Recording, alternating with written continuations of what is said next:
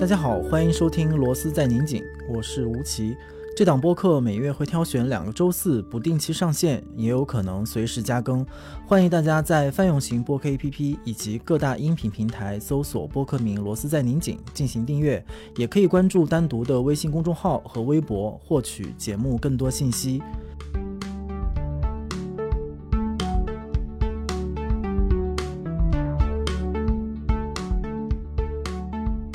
各位听众，大家好，我不是吴奇，但我是这期《螺丝在拧紧》的主持人，也是这档播客的编辑牧童。其实最早的时候就有向大家介绍过，嗯，除了日常的更新，《螺丝在拧紧》还有三档子栏目：楼底下、猛回头和公开信。从元宵节到现在，已经更新了十三期节目。那么，尤其是前两期戴锦华老师和向彪老师的节目，内容和风格都相对沉重一点，我们就觉得这一期的螺丝可以松一松，是时候猛回头一下了。先说一下我们的栏目设置，在节目里，吴奇将会被反主为客，同时接受几位嘉宾，也就是我们同事的拷问和起底。我们希望他能够达到预期，也就是相对的有棱有角，不留情面。希望节目内容和名字一样猛一点。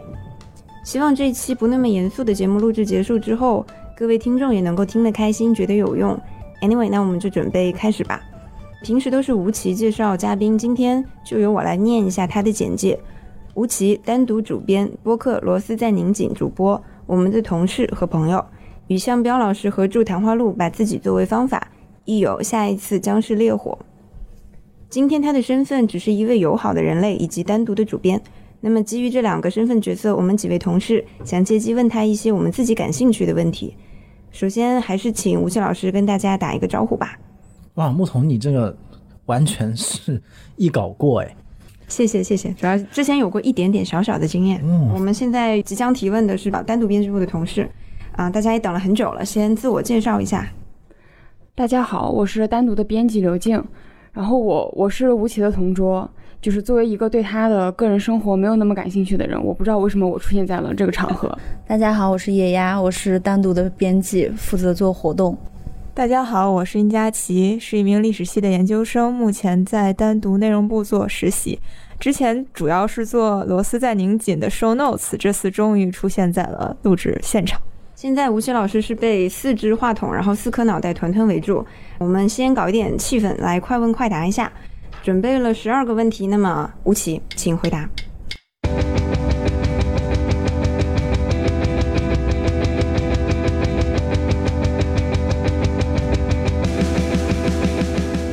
第一个问题我先问了，嗯啊，目前为止，你个人觉得你最有成就感的一件事情是啥？我觉得是工作到现在没有彻底崩溃。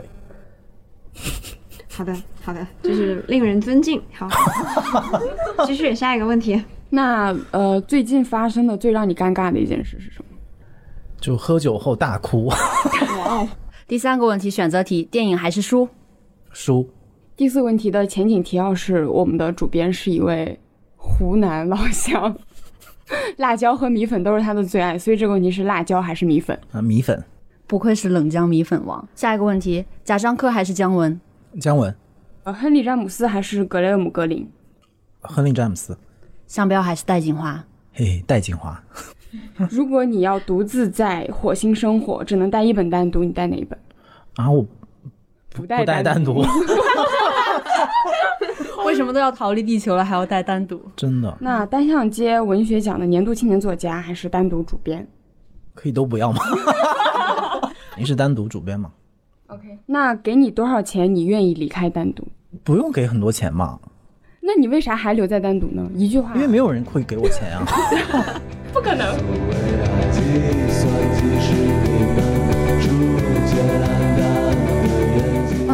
才就是说完了一些有的没的，吴奇老师现在就是，嗯，刚才脖子拧的就跟螺丝一样。我们现在先问一点正经一点的问题啊，就关于搞事业的，还是我问第一个问题，后面大家轮流来。第一个问题是，为什么当初你离开了记者行业？因为传媒行业遇到很大的危机，周围的同事、前辈和我比较尊敬和欣赏的人，他们都在离开这个行业，所以一下子就非常的没有安全感，就不知道自己该怎么做，也不知道该往什么方向用力吧，所以出现了一个很大的呃怀疑和嗯、动荡的时时间，嗯。所以那个时候突然有一个就是去书店的机会，所以就其实都不是一个立刻离开的，就是我有大概有半年的时间是一边做记者一边在编单读，嗯。后面就是发现传媒行业的整个危机看起来不是短时间内能够结束，嗯。嗯、然后当时的象街又刚刚得到投资，非常的热闹，如火如荼，我感觉是一个嗯、呃希望之星，嗯，所以可能就在那样的一个权衡之下吧，然后就转换了一个，其实是挺不自觉的转换了一个跑道吧。嗯，好的，下一个问题，嗯，那就是接着刚刚的问，我们当介绍你的时候，你会有很多身份，比如说编辑、主编、作者、译者，还有主播。那在这么多身份中，你最喜欢哪一个呢？最喜欢啊，我觉得很个人层面上是很喜欢译者这个身份的，因为我特别喜欢，呃，译者朋友和老师身上的那种，就是其实身上有很强的功夫，但是他们不会特别高调的展示出来，就是他们会在他们创作的背后，就是我特别欣赏和愿意接近这样的人，但是我不太好意思觉得自己是一个译者，毕竟也没译多少东西，所以从一个还是回到工作的角度吧。就相对舒适的，我觉得是编辑这个角色。我觉得我比较容易接受他的设定，并且顶着这样的一个身份去工作，Why？因为你你无法顶着他工作。我作为一个编辑，我我就不禁提出这个疑问。我觉得可能和我对译者的那种敬仰是有相关性吧。就是编辑其实也是一个，其实是一个非常有创造性的工作，但是他在整个文化生产当中的角色和呃位置没有被充分的揭示和展现出来，甚至大家认为，呃，编辑和译者一样就应该保持沉默和低调，不应该出来就是抛头露面。所以我觉得这样的一个他所背负的这样的一个矛盾，好像挺吸引我的。其实作为编辑，你是能够介入到就是文化生产的最前面，你能和作者第一时间，然后第一现场的沟通，然后你能看到他作者更实际的样子。这个这个视角其实会让我们再去看别的好像很厉害的创作者的时候，就会让我们去魅，就是会发现他们其实也是正常的人，他们也有非常多的毛病和缺陷。当然，他这并不意味着我们要去推翻他自己创作那部分的创造力，但是他的确给我提供了另外一个角度，去重新认识这些呃光芒万丈的 文化的经典和那些经典人物嘛，就会没有那么的，就是自己情感上就没那么强烈，就会用一个更专业、理智，然后平衡的视角去看待他们和他们的工作。那接着问下一个问题，就是你说到编辑这个工作身份嘛，你已经在这个岗位上待了五六年了，然后你在同一个 岗位，然后同一个听着就很并且是一个 同一个地方的同一个岗位上待了这么久，你会觉得自己没有长进吗？或者说，你会觉得自己其实在进步，或者这个进步是什么？首先，其实我一直都觉得五六年理论上应该不是一个特别长的时间，但是我经常会和周围的朋友说起来，大家都觉得我已经在这个岗位待了恨不得十年了。因为在这个很高速的，就是新的社会的环境下面，就是因为大部分人的工作可能半年一年就会换，如果没有在较短的时间内换工作，好像就会被认为是很奇怪的选择，就是要么就是他们给了你巨多钱。要么就是你找不到别的工作了，你只好在在原地踏步。我觉得这个可能是你这个问题就是背后有一个逻辑，是我我挺想指出的。我因为我自己之前做记者的时候也做了大概四五年，然后其实那个时候觉得才刚刚开始，就是刚刚开始有点就是开窍，然后刚刚觉得自己开始想要演练一点自己的东西的时候就停止了，所以那个东那个东西一直是一个遗憾吧。所以用那个时间跨度再来看做做单独的这个工作，可能是一样的，就是觉得好多事情其实刚刚才摸索到它的门门路，然后刚刚觉得它可以进入下一个阶段的时候，但这个时候你会发现大家都觉得你已经呃待得够久了，然后你为什么还没有离开？至于进步，非常客观的说，我觉得肯定是有进步的。不然我可能也没有办法做这么久，就是因为一定有新的东西，然后有更复杂、更困难的东西，就是再抛出来，然后我们才有这个解题的这个愿望。就如果没有这样的题目的话，可能就会很快的陷入自我重复。但我觉得我现在有一个自己的疑问是说，就是给我进步的这些东西，是不是原本我期待的，或者是是不是我想要的进步？我觉得这个是一个更需要我去反思的问题吧。其实还蛮想问问你，五六年中你觉得自己哪里进步了，以及你为什么觉得这种进步和你之前的那个期待是有可能不是完全吻合？你之前对自我的期待是什么呢？之前肯定是那种可能和大家对于文化工作者的就是期待是一样的吧，就是觉得是可以保持一个相对安静、纯粹和自我的这样的一个空间，然后在这个空间当中去做表达，或者是做书写、做创作。这个我觉得可能一代又一代的就投身到这个行业里的人，其实都是带着这样的一个愿景进来的。不是，哦，那你比较早熟。如果说期待的话，可能一开始是这个期待，但是显然后面的工作证明是一个社会性非常强、非常的复杂，而且要需要不断的进行内部和外部的沟通。然后你每天遇到的问题都是不同层面上的，有的非常的琐碎，有的非常的矛盾、非常激烈，然后有的你你需要跟呃完全跟你说着不一样的话，然后分享不一样的世界观的人去沟通和呃共同的工作。这些事情都是没有在我的舒适范围里面，也没有预期的，所以进步就是在于现在，呃，能够面对这一点，并且好像面对的还行，就是因为公司也没有开除我，就说明至少完成了及格线以上嘛。会觉得你这种进步是比较困难的吗？或者说你觉得你自己身边的跟你一起合作的，尤其最紧密的，比如说编辑部，大家是和你一起这样进步和前进的吗？然后也紧接着下一个问题就是说，作为主编，你最想。吐槽你的编辑部的一点是什么？我代表整体编辑部的同事来问这个问题。嗯，如果之前的话，可能比如上次沟通的时候，其实就还挺挺多想吐槽的。前情提要一下，刚刚我们一直在说上一次，其实我们这是一个回回炉再造的节目，就是猛回头已经放在我们的 list 中很久了，甚至已经录过一期节目了。但是其实这次录制节目除了刘静和吴奇，就其他人全都已经换过一波了。上一次的节目就我们嗯就觉得已经 失败了，所以我们这次又重新录，这就是他们口中的上一次。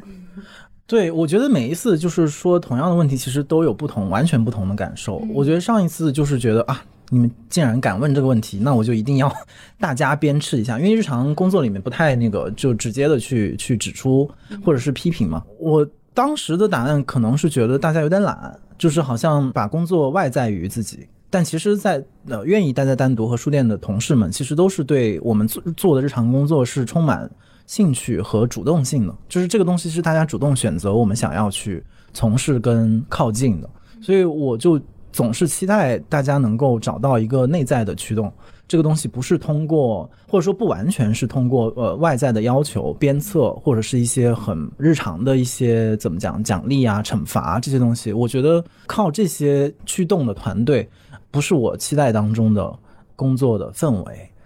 或者说，我觉得我在我个人的择业当中，其实也不太以这些外在的标准为唯一的标准，至少是，或者说我总是忍不住去去看其他的标准，而不是这这些标准。但是你现在在聊这个事儿，我好像就没有那么有怨言，或者是没有那么想吐槽了。对面对一个现实，就是今天的文化环境就是真的发生了很大的变化。而且它以很大的速率在发生变化，就是一代媒体人和下一代媒体人之间面对那个环境，可能真的是不可同日而语的。所以这个时候，我们再去援引一些上一代、上上一代，或者是一些久远的、遥远的呃价值观和呃准神，去要求呃要真实的面对自己生活的这些新的年轻人，嗯，多少就显得有一点刻板和没有那么管用。所以别人不听你的，可能也很正常，就是因为你没有就是。你没有和他们生活在同样的一个年纪和同样的一个一个社会状态当中，所以现在没有什么太多要吐槽的，反而是说，反正我现在是特别希望大家如果有什么吐槽就直接可以讲，而且我是觉得这样的一个共事的关系是一个，我期待它是一个随时可以流动和重新组合的状态，就是我不太希望是用某一个固定的标准和一个情感的模式把大家固定在单独这个位置上，其实是希望它可以流动开来。然后只有它流动开来，它才可能真正改变一点什么。就是不然的话，我们改变的永远是单独的一个部分。然后这种改变，呃，我们可能很受用，就是我们在一起工作很舒适，然后大家可以找到一个很呃安静的或者是一个平很平和的节奏吧。可是对文化事业来讲，它是需要不断跟外界做沟通的，其实其实是需要不断的把这些阶段性的成果呃传导到这个产业的其他的链条，传导到社会当中的其他部分，传导到那些。在这个行业门外就正在观望或者期待进入这个行业的人那里，所以我觉得就一切就摆在明面上说吧。所以 希望这次的再次沟通能够比上次呃达到一点效果吧。我感觉这个回答特别像，我觉得你们都很完美，但是你们该换工作就要换了。简而言之，我觉得就是这个意思。嗯，如果一定要这样翻译，其实我我是不会反对的。其实其实内心是有这样的一个意思在里面。那你怎么还没换？是不是人到中年也 不太容易？不敢失业。对啊，不太容易换嘛。OK，那你觉得你在面对现在的共事的呃相对年轻的编辑同事的时候，你有一种长辈心态吗？会有那种看晚辈的心态吗？我原本是完全没有的。嗯嗯，我原本而且一度就觉得是可以和大家以朋友的方式嗯呃来共事，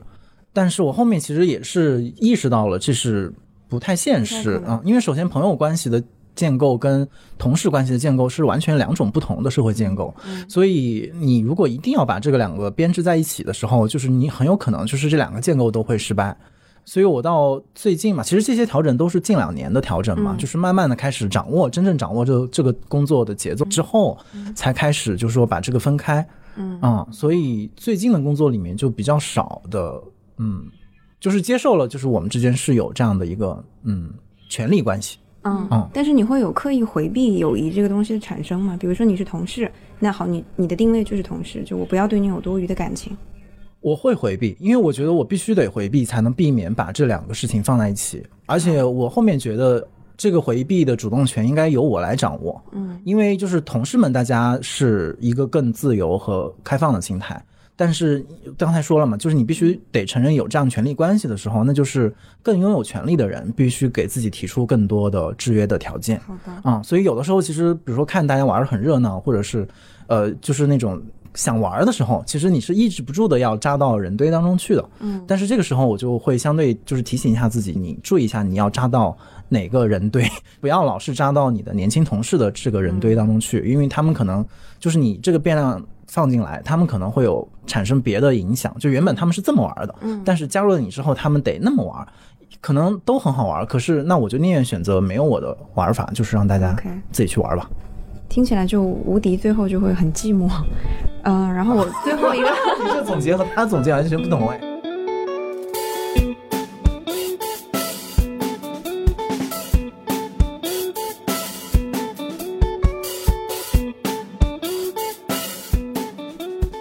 我觉得吴奇他不仅仅要处理就是跟文字上面和文化上面的工作，他还要跟商务部门还有人事部门打交道。然后我就会觉得这个输入和输出之间的这个矛盾，你有没有这样的矛盾？就是你有很多琐碎的事情，然后你有没有感觉到吃力？有的时候，因为毕竟你还是作为一个主编，需要做一些文化类的工作，需要跟别人进行一个知识上面的沟通。你是怎样处理这个矛盾？其实之前那个我们设计师也问过，就是我们之前在大悦城做一个年终的一个活动，小活动嘛，然后他也好像问过。之前一开始肯定是觉得完全是互斥的，就是觉得我只想对内容负责，就是我不想管其他。然后后面是一方面是工作本身的要求，另外一方面其实也是对于就是知识人的所谓的社会的身份，呃，他的社会位置这个问题有很多的 怎么讲提问和解答嘛，包括之前跟向老师、跟戴老师他们不断的去去提问，其实里面就带着这样的一个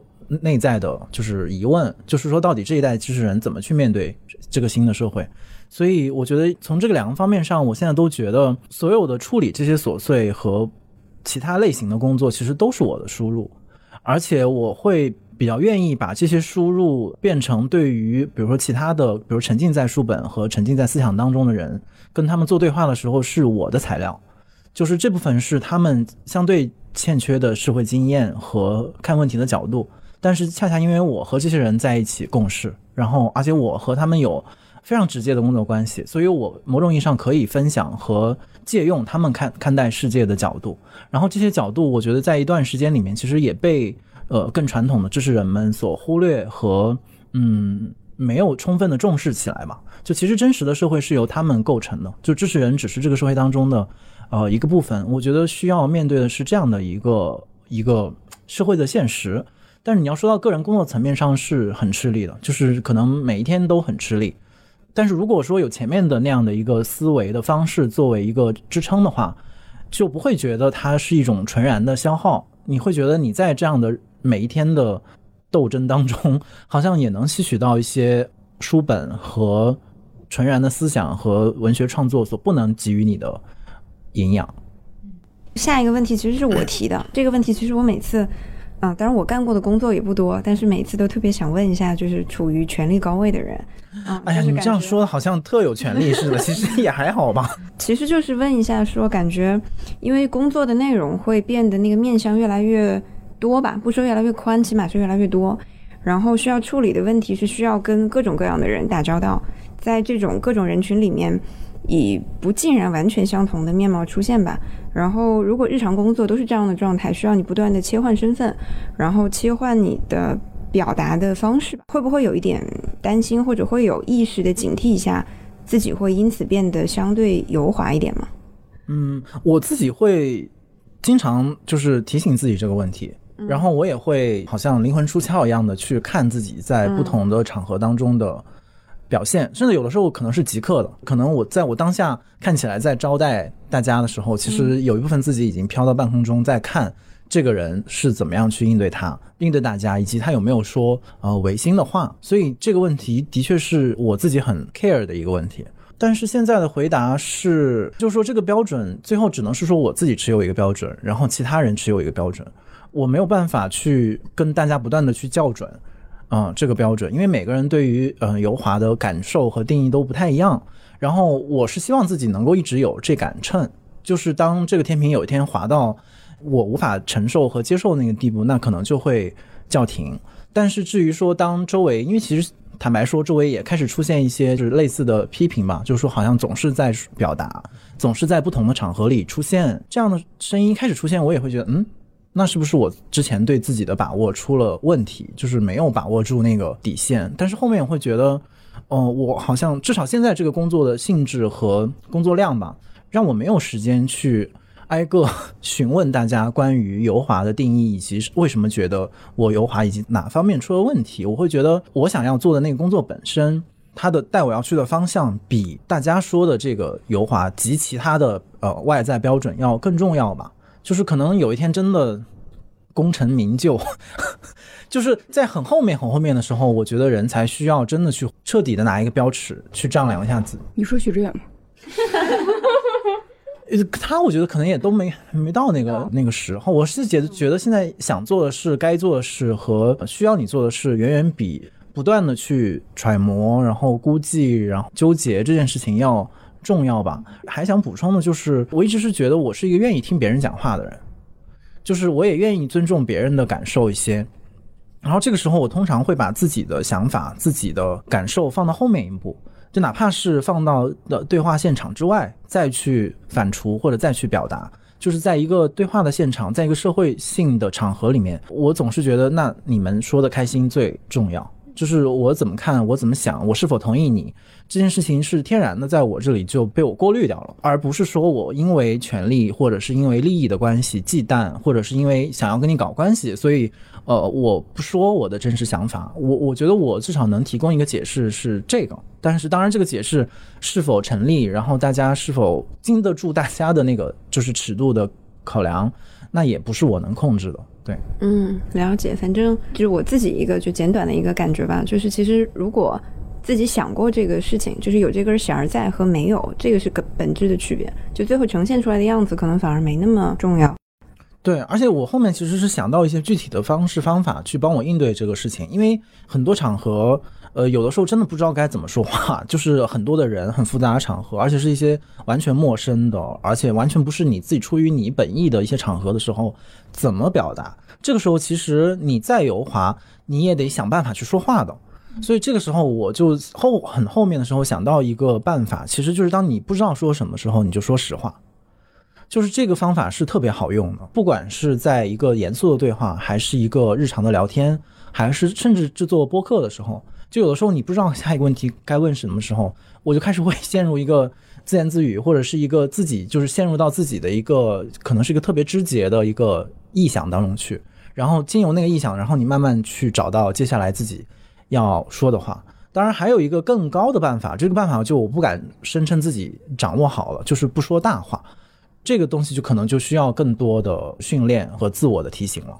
刚刚我们聊了很多关于工作内部的问题，那我现在就是很想问吴奇的一个，就是如果把我们的时间轴往前推，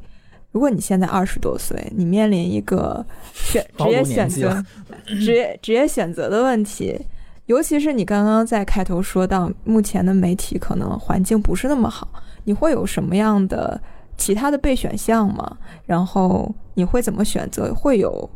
想过去互联网大厂去试一试的感受吗？就是这样的假设题总是很难做嘛。就是我觉得我我很难想象我今天完全就是能够和你们，呃，在这个意义上共情，所以不敢讲。就是如果现在我是你们的话，会不会再单独工作？呃，很有可能不会，可能会去更赚钱的地方。嗯，但是就是作为一个参考的话，其实在我毕业的时候，也就是说二十一世纪的。前十年，这样说是不是太？是哪一年？我想一想，就是在我找工作的时候，差不多就是二零一零年前后嘛。当然，也是很特殊，因为我在研究生的下半年的时候，就是选择了去国外的交换的一个项目，所以基本上大家都在如火如荼找工作的那个时间段，是我没有办法去找工作的，所以我就非常的着急，我就当时其实做好了延期毕业的准备，因为我太想太想出国，就是太想抓住这个交流的机会了。所以一方面是我做好心理准备，说因为这个找不到工作，所以我需要延期毕业。第二就是说，在我出国之前，我就非常努力的去笔试和面试。所以当时基本上在几个月时间里面，我面过很多的行业，考过公务员，然后面过外企，然后面过房地产，然后面过就是大的国企，也面过大厂。然后尤其是就是今天非常显赫的几个大厂之一。当时就学我们传媒专业的同学吧，就是两个很重要的择业方向，一个就是公关，当时这个市场的需求也很旺嘛；另外一个就是互联网大厂的产品经理。当时比如说豆瓣，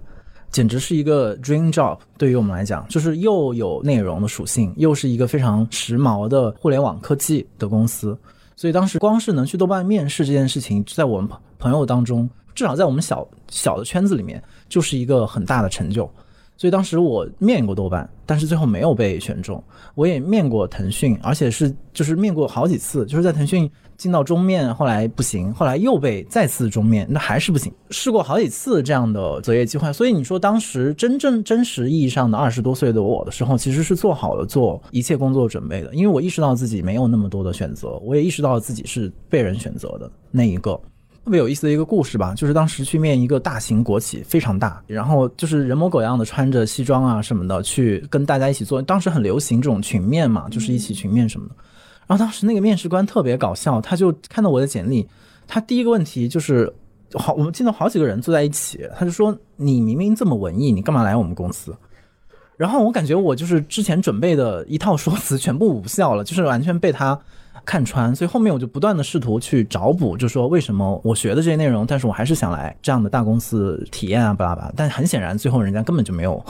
没有听进去，没有说服力嘛，所以肯定也没有得到这个机会。而且我的第一个工作本来就不是在做内容，就是因为我当时当时的三联，当时的南方报业。都是很多年轻人最好的一帮学人文学科的吧，都想去这些单位，所以我就都笔试过了。但是我就恳求他们给我一个，比如说远程的面试的机会。但是你想，这么多厉害的人等着他们挑选，他不可能说为你一个人去开这个。绿灯，而且当时的所谓的在线的面试这些也没有那么的，没有这么多的在线工具可以用嘛，所以就没有去到媒体或者是内容的公司，最后是也是去了一个科技公司，就是去了联想嘛，而且是一个就是非常技术向的一个岗位，呃，因为当时联想是整个在集团大扩张，在全球范围扩张，所谓的新兴市场，所以像什么非洲啊、拉美，然后东南亚这些地方，他们都需要大量的会掌握基本语言能力的。应届生去帮他们处理一些跟外包商的关系，所以当时我就管的是叫做 East Europe and Turkey，就是东欧和土耳其，就是在他们的版图上是这么划分的。我觉得得和当地的很多的，就是他们的外包商，而且是纯技术的哟，就是比如说维修的人、技工这些人去看他们的报表，然后去看他们的数据，跟他们定期的开会，去所谓的 review 他们的业绩。但我也不知道我 review 的是什么，就是一堆数据嘛。但特别搞笑，有一次，因为有时候会在总部开大会嘛，会把这些外国的同事们都叫过来，然后就有一个来自波兰的大叔，他是负责波兰这块业务的。然后平时理论上我是他在总部的对接人，所以我是呃会对他指手画脚的那个。然后他是出于怎么讲，可能想来认识或者巴结一下，他就拎了一瓶波兰的烈酒，想来呃送给我，来到了我的工位。可是当他走近我的时候，我就明显感觉到，当他看到眼前是一个刚毕业的小毛孩的时候，他内心多少是有点崩溃的，他就有点不知道该怎么去强颜欢笑，然后跟你搞好这个关系。嗯，但是其实那个时候，应届生在联想集团里面是有很多晋升的机会的，就当时很多的同学都迅速的成为总裁、副总裁的助理，或者是说某些业务的一些负责人嘛，所以。这是这是我的二十多岁面对的那个机会的选择吧。你后来咋没晋升呢？后来没有，嗯，后来当我得到晋升机会的时候，那个总监说的是，我希望未来你可以承担更多的数据分析。然后我也是晴天霹雳，我说我是没有对我没有那么热爱数据，对，可能对他来讲，数据分析是一个比较关键的岗位吧。但是其实就多少有点像当时那个面试官的那种，就充分的意识到我们擅长的东西或者我们想要交换的技能完全不是对等的。所以那个时刻就意识到，其实你就算在这里工作，也不会调动你太多的内在的技能和热情。但是吴奇老师现在 Excel 表做的还是特别好。这就是当时的基础呀。当时我每天都需要面对去怎么研究 Excel 和 PPT 的一些基本的技巧，但现在也忘了百分之八十了吧？还是比我好。你看，那我怎么夸你的工作呢？我 工作不是做 Excel。那就是下一个问题，就是你有没有感觉到目前的媒体趋向一种越来越精英化的现状，尤其是文化媒体？然后你有什么样的警惕呢？怎么警惕呢？对啊，我觉得这个观察还是蛮准确的，而且好像，嗯，我日常没有听到有谁在比较明确的提这个提法，就是整个媒体的精英化这个这个趋势，但但它和我的感受和体验是一致的，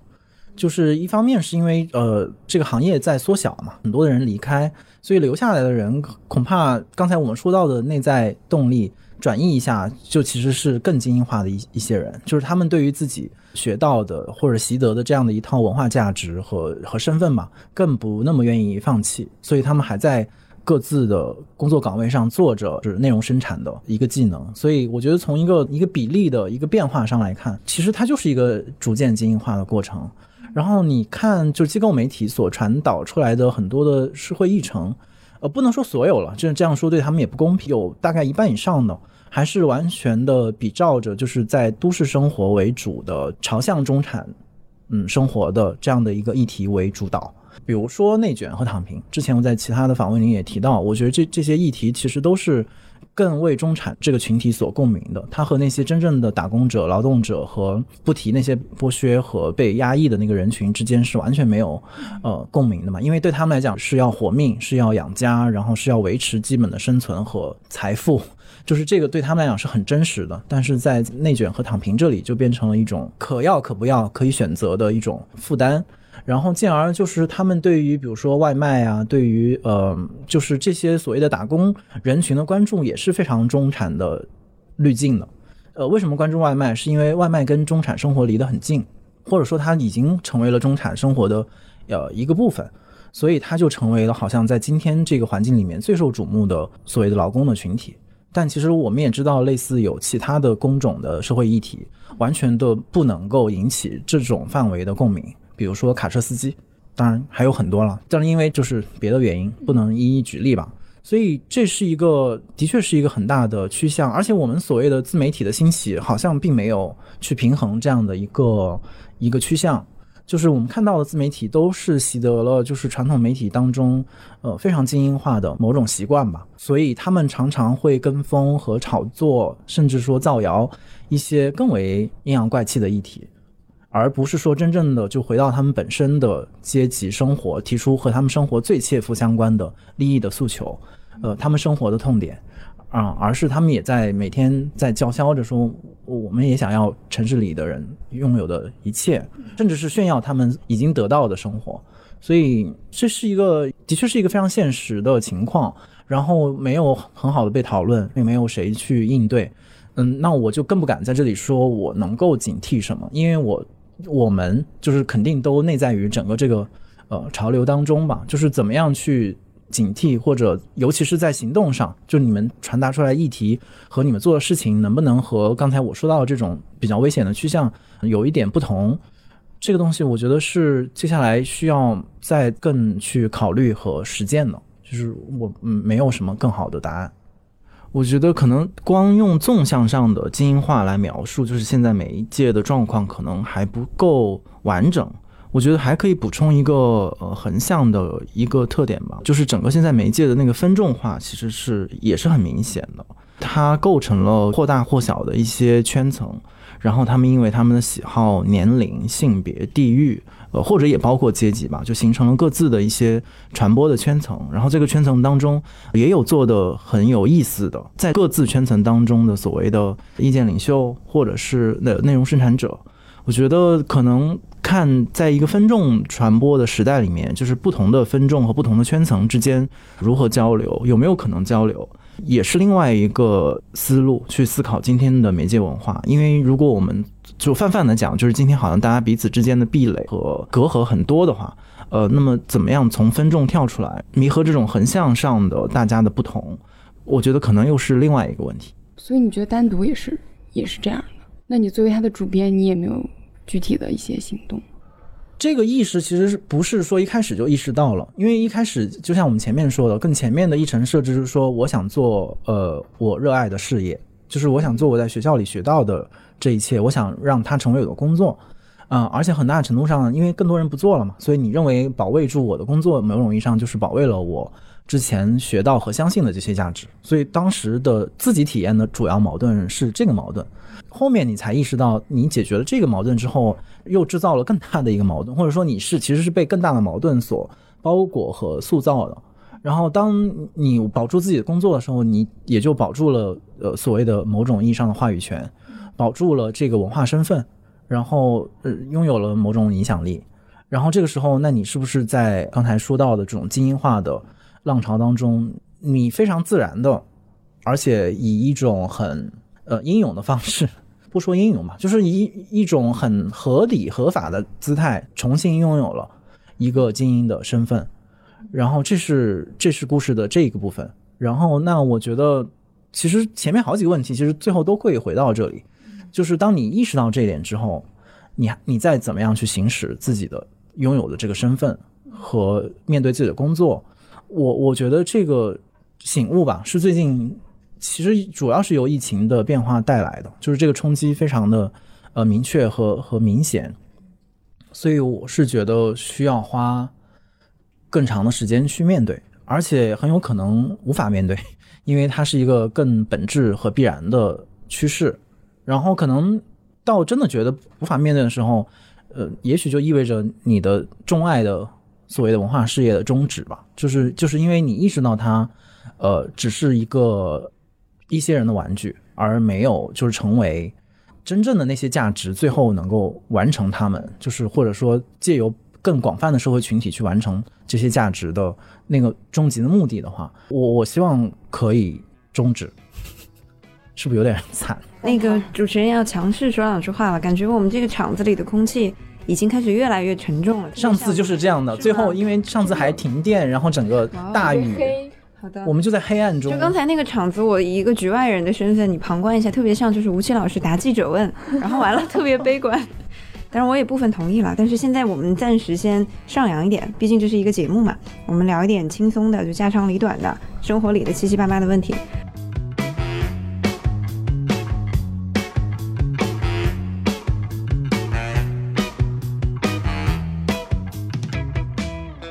好，然后这一趴问题就我还是先问第一个，嗯，就是啊，一下从刚才那个宏大的语境，宏大语境变成一个特别细碎的问题，呃，问一下吴奇，一天当中你最轻松的时刻，以及你自己感觉最痛苦的时刻是什么？啊，每天都会轻松和痛苦吗？好像没有这么多感受了。最轻松的时刻就是坐公共交通的时刻，就是那个我意识到这个是我从小以来就是最最享受的时刻，就是喜欢。坐坐公交车呀，坐地铁啊，就是这些公共交通。然后在那个上面就会非常的放松，然后可以做自己的事儿，不管是看书、听听东西，还是刷手机，都觉得特别的自在。嗯，如果一定要解释的话，也许和上次向老师说的那种，就是保有，就是自我没有消失，但是，哎，他怎么说来着？意识到自身，但是没有陷入自我的那个状态，因为你始终在在人群当中嘛。嗯，但是那个状态里面，你会看你周围的人吗？还是说你完全是自己的一个泡泡？自己我会看，就是我会不断的在看别人和看做自己的事之间跳转。好的，嗯嗯。然后最痛苦的时刻有吗？相对就是痛苦一点的时刻，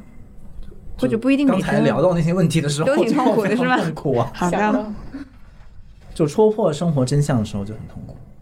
那第二个问题就是武器老师他的两个爱好比较明显的，一个是养植物，就是我们的办公室阳台还有工位上都有很多，嗯，他养的，每天中午吃完饭的第一件事也都是去照看它们，检查它们的状态。还有另外一个是运动，武器老师他竟然是一个 还挺享受运动的人，所以这两种爱好就是最能够带给你什么？你觉得？哎呀，我觉得我可以把所有的好玩的问题都解释的非常沉重。这就是你的能力。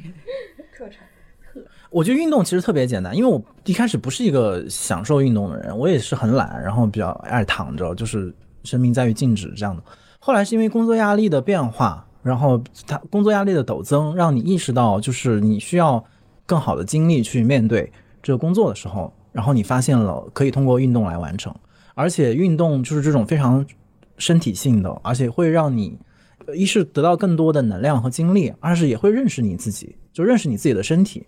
呃，很多时候我们说到一些情绪啊，或者是一些思维上的反应、知识上的反应，其实是是虚假的，但是身体的反应会很真实。然后我觉得认识这个东西是刚才又回答那个佳佳琪的问题，其实也是一种输入，就是你你你通过这个部分。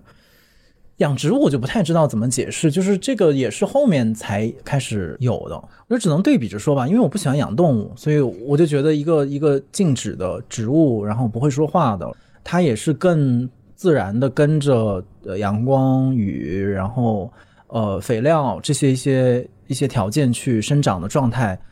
好像我更能够欣赏，然后也更能给我安慰吧。我嗯，追问一个小问题啊，那你觉得你对你的植物有一点点小小的感情吗？还是说你也会刻意的克制这部分感情，让它保持就是一个嗯、呃你是我的植物这样的一个角色？你也太 把我想的太冷酷了吧？不会伤心的，如果植物死了。嗯，那行，那其实但还好啦，其实就是我觉得跟植物的关系更多的就是，因为我也不知道怎么样更好的能够让它，因为每种植物的习性又不一样，所以尤其是在养你你养很多的时候，其实你就真的很难找到一个特别一致的节奏，去让他们都得到很好的成长环境嘛。嗨，这话说的。而且就是还是很业余，就是植物真的只是一个一个爱好，所以只能是特别就是粗浅的让他们活着。那你下辈子如果不做人了，不让你做人了，那你可以变成一种动物或植物，你要变什么？啊，好像我们高中时候问的问题，对呀、就好感觉好好幼幼稚哦。就是你这种幼稚的人适合回答。啊！这么沉重的人，我肯定不变成动物了，就不想变成人，也不想变成任何一种动物，任何植物都可以。行道树也行吗？很啊惨的。那树就是很脏啊，然后都没有人照料它、爱它。但他们不会意识到自己脏，就是他的世界里我觉得你有点鄙视植物耶，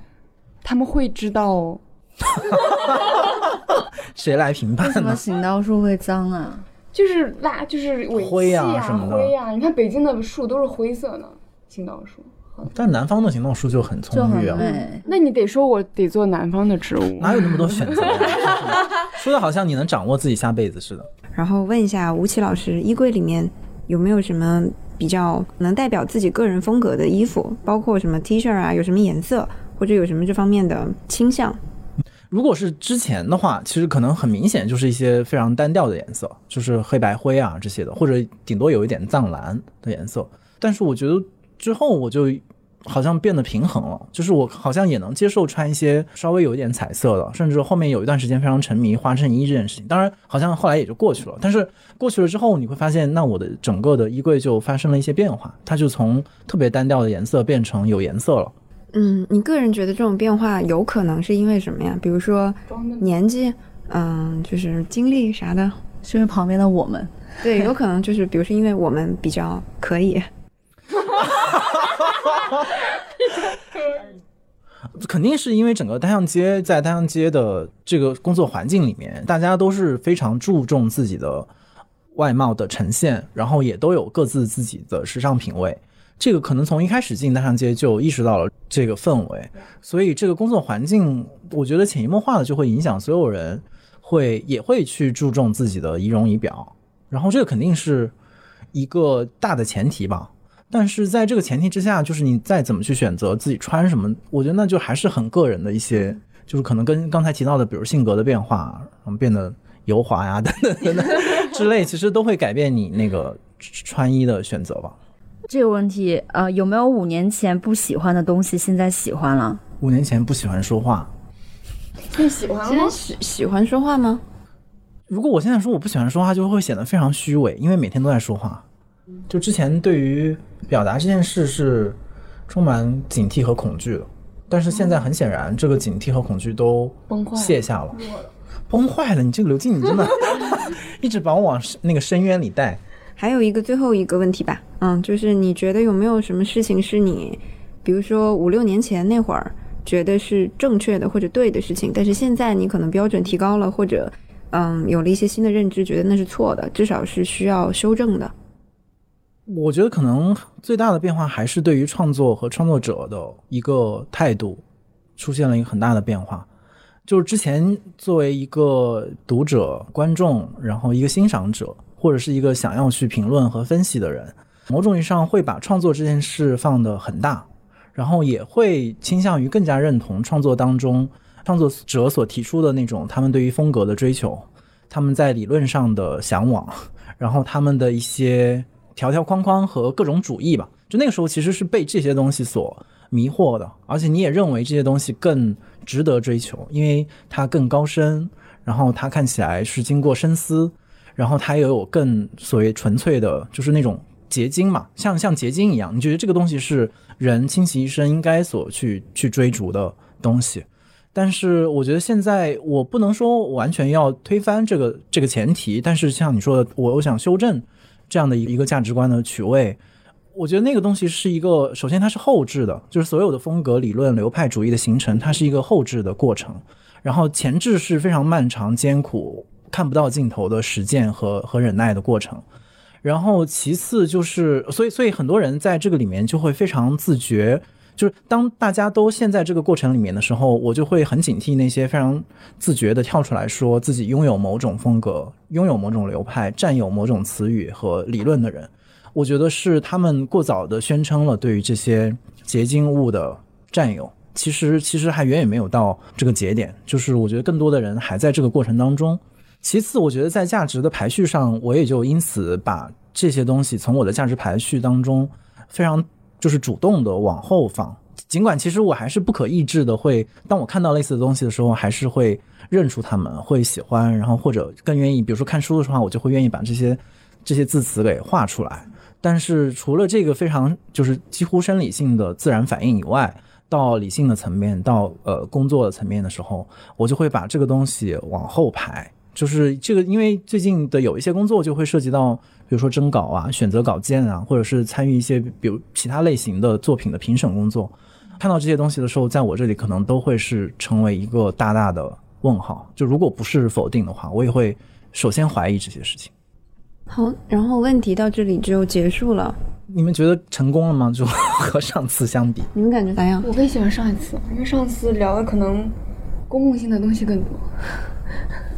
这次是很私人这次比较私人。对对对，嗯嗯，我我觉得为什么是可以聊自己是，比如上次其实我也没有那么想聊自己，但这次我是觉得那可能就得比较正面的面对这个，我我会觉得是一个时机去面对自己，而且而且既然我们通过我们的出版，我们的就是单独还有罗斯这个播客，其实都是自己在跳出来嘛，啊、包括刚才说的就油滑那些问题，就是。某种意义上，首先它是我自己会思考的问题。我觉得可能很多的呃听众或者是周围的朋友，他们也会以不同的方式感到好奇，或者是说想要批评你。所以我会觉得这是一个好的机会，去给出一个我们阶段性我吧，我阶段性的一个对这件事的反思，借由讨论这件事情本身。所以看起来是有一些好玩儿，或者是一些特别日常的东西，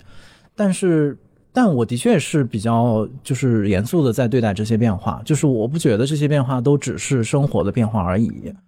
行，那 OK，今天我们就先解剖吴奇老师，先到这个地方，再剖下去可能就要开始大卸八块了。如果你对本期的话题和本栏目有任何的想法或者问题，都可以通过单独的微信公众号或者微博找到我们，在本期节目推送的评论区留言。嗯、我们将在下期的听众互动时间回答你的问题。感谢大家收听本期的螺丝在拧紧，猛回头，我不是吴起。嗯、还是欢迎大家在泛用型播客 App 以及各大音频平台搜索订阅我们的节目，也可以通过单独的微信公众号和微博关注我们，留下你的想法。我们下期再见。接下来我们回答上一期的听众提问。在上期的评论区，很多的听众朋友都表达了对戴锦华老师的尊敬和喜爱，所以其实很多的问题是问他的，呃，我在这里没有办法代替他来回答，希望之后有机会把这些问题再带给他，呃，再请他来呃一一的解答。然后，所以我只挑选其中两个我觉得我可以回答的问题做一个回应。呃，一位朋友叫薇拉，他问我大学时候很喜欢听戴老师的电影课，那么我对戴老师讲的电影最印象最深的是哪一部？为什么？嗯，或者也可以分享一下两个人之间有趣的事。呃，其实说实话，对戴老师的呃影片精读那门课，包括后来听的其他课的具体的关于某部影片的评价和介绍，印象已经没有那么深了。但我印象很深的就是第一次上戴老师的课是一个暑假，是在一个暑期课。所以暑期课的意思就是暑假我们不回家，然后再多修几个学分的课。当时我就那个暑假我选了两门课，一门是呃戴老师的影片精读，然后另外一门是另外一位老师的埃及古埃及学概论嘛，大概是这样的一门历史相关的课。所以就那个夏天就过得非常的恍惚，因为会呃，尤其是戴老师的课会呃提前在我们的图书馆旁边的一个放映厅，先把他要讲的电影先放一遍，然后我们就可以先看电影，然后再去听他的课。所以就非常的美妙的那一个夏天，就沉浸在整个的电影的世界里面。呃，如果一定要说有一个电影印印象很深的话，可能就是最后用来我用来做论文题目的那一部，就是贾樟柯的《站台》。呃，当时非常的喜欢，然后也就是很很努力的试图呃通过这个论文得到一个好的分数。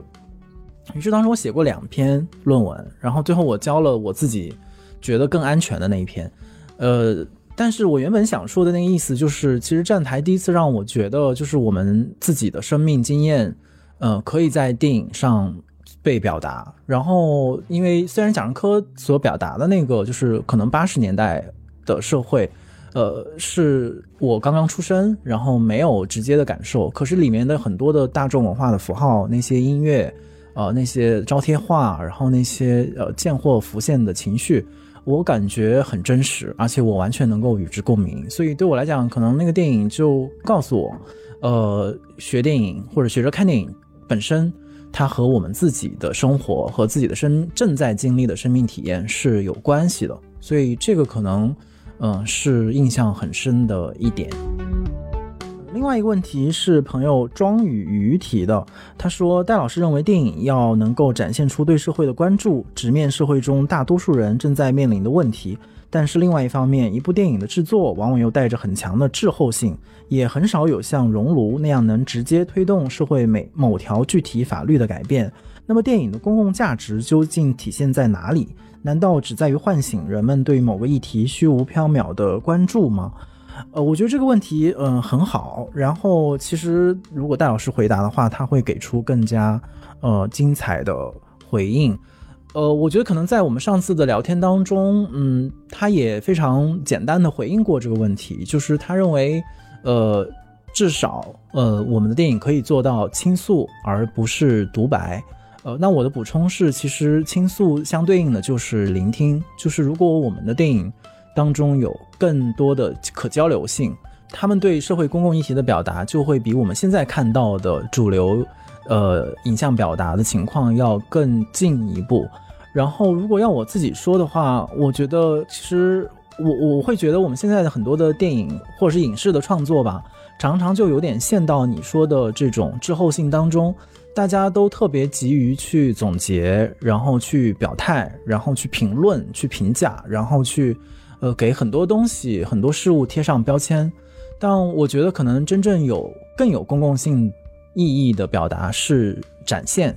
是把我们今天正在经历的人和事，我们看到的社会更真实的切面，能够非常老实。非常真诚的把它记录下来，然后经过一定的艺术再现，让它和观众见面。我觉得这是我们今天特别稀缺的公共讨论的一个基点，因为很多的讨论都变得非常的没有焦点，然后全是立场的纷争。所以这个时候，我们从哪里开始重新开始沟通呢？公共的空间又从什么地方重新开始建立？我自己觉得，不管是电影还是文字的作品当中，呃，能够展现今天的社会的真实的情况，今天人的真实的精神的状态，我觉得这是一个很重要的关于公共性的表达。不知道有没有回答你的问题？谢谢你的提问。